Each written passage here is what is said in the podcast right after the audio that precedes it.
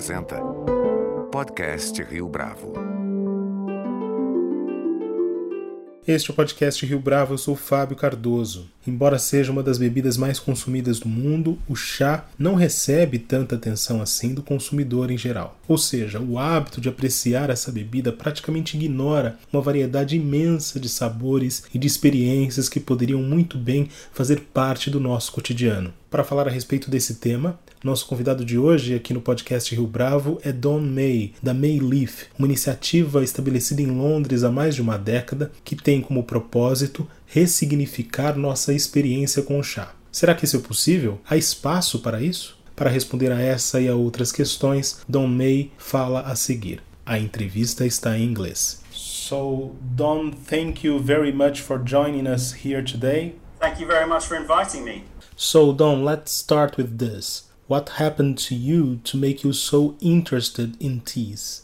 Okay, well, in order for me to uh, start that story, it really needs to begin before I was actually born. Uh, so, uh, my father and mother uh, both um, came to the UK, my father from China, my mother from Switzerland, and they started a business in the 1970s that was all about um, disseminating uh, Chinese, specifically Chinese, but, but Eastern in general, arts and culture to the UK. And so they started a, a bookshop and an art shop called East Asia Company.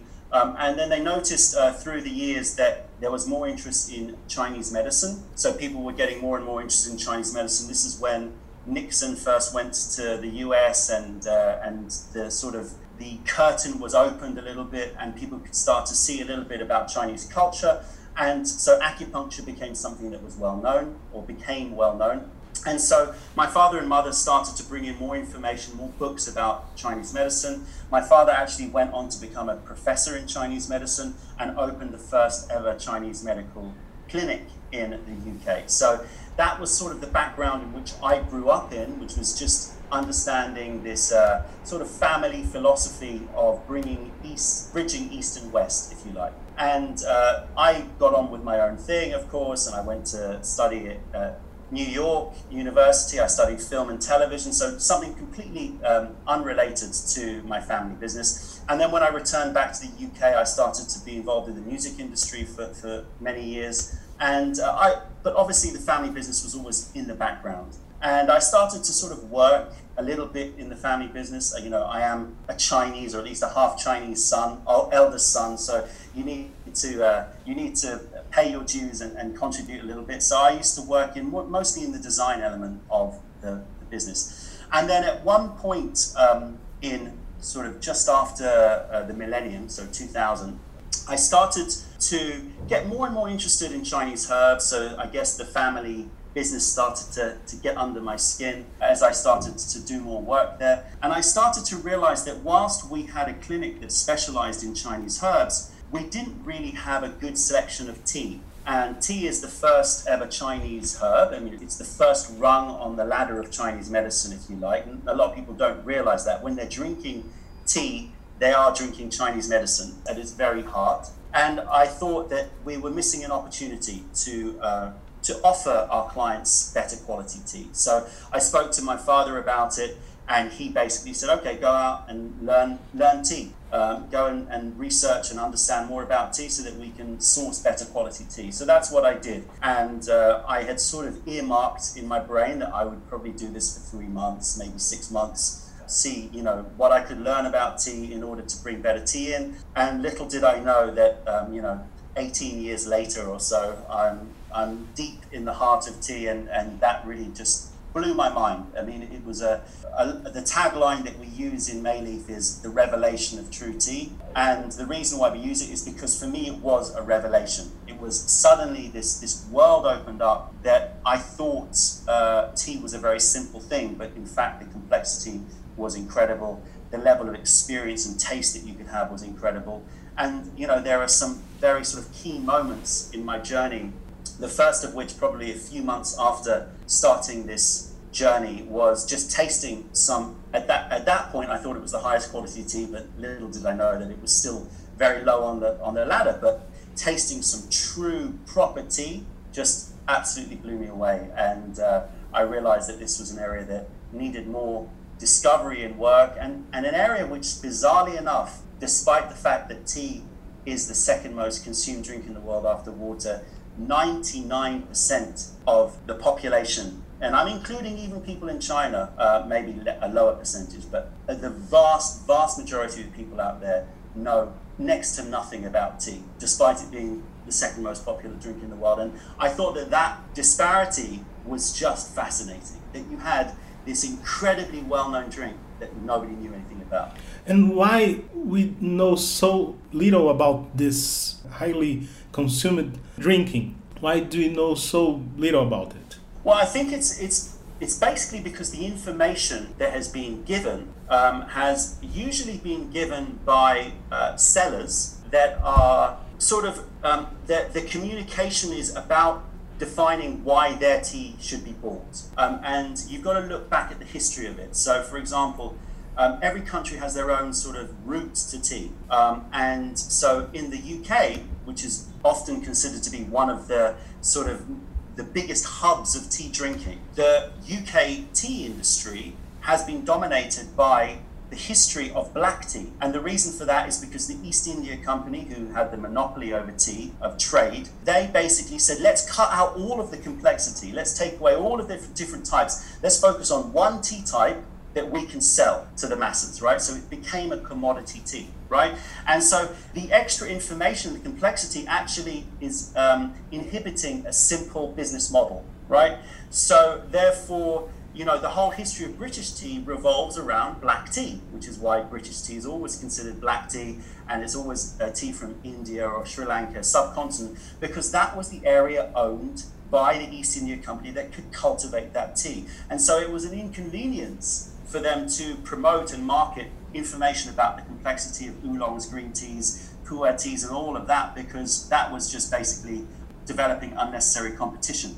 So if you bring it back to to the very beginning of tea in the UK, it started out as a green tea, and there was this sort of consideration of it being a luxury tea, but it got converted to a commodity. And I think that that's what's happened in a lot of countries. Um, if you look at countries like Russia, however, which have very close um, border ties with China, they have a much more complex relationship with tea because of that. So, you know, it's really dependent upon the sellers essentially and the vendors wanting to make sure that they sort of create their little their little commodity world of tea communication. And unfortunately, that means that uh, most people in the West um, have been fed a tiny slice of the information about tea. Are you saying that in Russia, for example, there are more samples of teas that we have in United States or even in Europe, continental Europe? Well, you need to look at the history of how tea arrived to your country. Um, I'm not so sure about the history regarding um, South America, but for example, there was tea that came by boat to the UK, right? And then there's tea that came via land, right? So, so the caravan tea that came from China um, through Russia, through parts of Eastern Europe, and that's that's why those countries tend to have a more uh, nuanced, complex understanding of tea. Now, still, you know, there's still a lot more of exploration. I mean, even uh, curating teas for 16 years, there's still so much for me to discover, right? So you know, but the fact is that if the tea came to you by land, it tended to have, let's say, a little bit more of a complex, um, authentic um, communication. Whereas if it came through by sea, so places like the UK, Portugal, Holland, that was brought in by one company, usually the East India Company of the UK or the East India Company of uh, the Dutch East India Company. And so there you tend to have a more uh, let's say, restricted view of tea. So it really depends upon the country that uh, uh, how you got your tea uh, imported at the very beginning. And what's new about teas besides flavors that we actually don't know yet? So that's a, a question that um, is uh, something that we talk about in our YouTube channel. We've got 300 videos and many hundreds of hours of, of, of discussion. So that's a very big question. But let's try to take away all of the storytelling because I think that one thing that a lot of tea vendors do and a lot of tea, uh, tea um, historians do, quite rightly, is they talk about the story of tea. So all of the stories are, you know, the lovely, pretty stories of virgins picking tea, at, you know, at 6 a.m. on a moon on a you know on a on a dewy morning whatever. All of these storytelling it's nice but it's not really i think where people can really grab on and, and get an anchor into tea. The truth is that tea is the center point of many different trends. One of them as you said is is experience and flavor uh, the other is function and health uh, another is uh, the artistry of tea the actual the discipline of making tea. So we focus a lot on what is called gong fu brewing, and that is the same gong fu as gong fu as in kung fu, uh, martial arts. Gong fu just means any act that requires some discipline, right? That requires study and discipline. So gong fu tea is a way of brewing tea that somehow encapsulates so much of the power of tea because it will it will make a tea with the highest quality of flavor, aroma, and experience and also the highest uh, effect of body sensation and function, but also focuses your mind. So it starts to bring in the element of artistry, of meditation, of mindfulness, all of these things that are sort of buzzwords these days that everyone sort of talks about. But throughout history, tea has been the way that people have reached that point. It's sort of like uh, I talk about tea a lot as a, as a sort of a hack you know, it's very hard maybe for people to learn how to meditate, or very hard for people to learn uh, how to bring themselves into a mindful place. Tea, just drink tea. Just focus on drinking some tea, and it will bring you to that place automatically. It will give you all of the functional health benefits, the performance benefits, all of those things. So, yeah, tea is sort of the center point of many different uh, areas, and you might want to come at it from a certain angle. So some people come at it from the artistry side of pottery. Uh, they love the ceramics. They love the, the feel of the of the ceramic. I know you had an interview with a, a, a ceramics uh, artist, and all of the discussion of form and function and feel and and the uh, the sort of science behind tea brewing is something that people can get into. Some people get into it from a sort of meditative or spiritual uh, dimension because they want to focus on how it's going to improve their sense of self or their or enlightenment or give them a, a, a feeling of escaping the day to day. Some people focus it, on it because they love taste. So there are foodies out there that love the, the art of pairing teas with food or, or tasting, um, you know, the, the, the vast myriad of different flavors and teas. So all I can say is no matter what your passion or interest, I'm pretty sure that there's that tea has a place for you. It's very inclusive in that way, and uh, and you can then discover more about this amazing drink. How is it for you to share these experiences, these thoughts with your followers through social media? Is it difficult because of the tasting? Well, I think that what we uh, decided quite early on is that tasting is a very personal thing. And therefore, if you start to try to create generalizations um, to try to catch everybody, so let's say green tea tastes grassy, it's not helpful in any way because you know all that you're doing is sort of diluting the experience. So, from our point of view, what we've established is that tasting is personal, and we will give you our very personal tasting notes. And you may have a very different tasting experience, and that is something that is a wonderful thing this diversity in how we appreciate flavor and taste because taste at its heart is active memory. Now, Fabio, your memories are very different to my memories. And therefore, if you taste something, your brain is going to associate those flavor molecules and those volatiles potentially with different moments in your life. So, for me to say this tastes of peach is not helpful, really. This taste to me of a summer holiday where I went to Greece and I walked up a mountain and I tasted apricots mixed with oregano and thyme and I had fresh mountain air, air you know, and sea air and the saltiness of sea air, that evokes a picture that is an accurate picture for me and it gives you something that you can sort of you can visualize and you can put yourself in that position. But when you taste that same tea, those same flavor molecules are going to evoke different memories in you, right? And the whole point of tea drinking or tasting in general is that you develop your own personal relationship to the food and the drink that you are consuming. And that personal relationship is the bond that makes you want to go back or not to that tea, drink, wine, whatever it may be. Um, and so, in answer to your question, what we have found is being as personal as possible and stressing the personal nature of tasting allows the community and the social uh, the social groups that we have uh, that we are fortunate enough to share these experiences with um, allows them to have the space to create their own stories in this new normal new pandemic world is there a special place for tea do you believe that um, so first of all you could almost talk about any situation and I would say tea fits, right? So uh, I'm not going to uh, make it exclusive. However, for sure, during the, the lockdown that's been uh, going on in, in Europe and you know in other parts of the world, we've noticed that a lot of people have turned to tea um, because, first of all, as I said before, tea, especially gong fu tea, which is very different from making yourself a mug with a tea bag because it, it involves a sort of process. I'm not going to call it a ritual because I think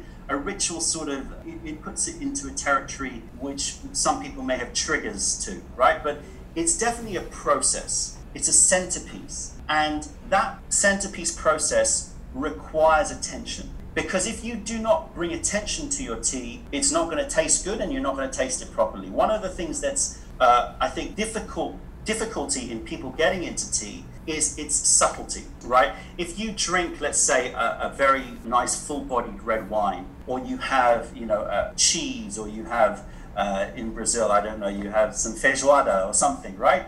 It's a very powerful taste, right? The taste comes to you, right? You're getting the starchiness of those beans, you're getting the savoriness of the pork mixed in that stew. You're, you're having those, you know, the oranges and the collard greens and all of those things. And it's a very rich flavor experience. The beauty of tea is you need to go to the taste. It doesn't come to you, right? You need to explore it. It requires your focus, it requires your attention.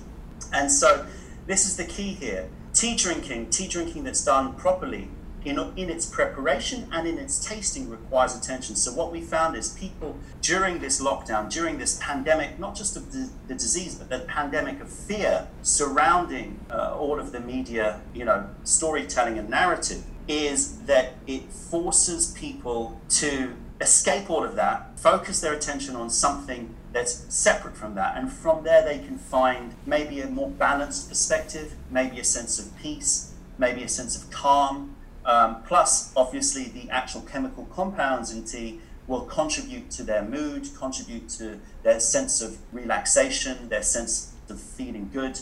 And so, yes, people have been using it for that purpose, no doubt. Uh, we've certainly noticed a lot of people have turned to tea during uh, this very difficult time. What about the business of it? Do you believe that it can scale more than you have already? How important it is for you to grow up what can you say about this? It, it really depends upon your business model, right? So, from our point of view, our business model is relatively simple, but not often done, which is we don't have a fixed catalog. We, every year, myself and my wife, we just taste as many teas as we possibly can taste.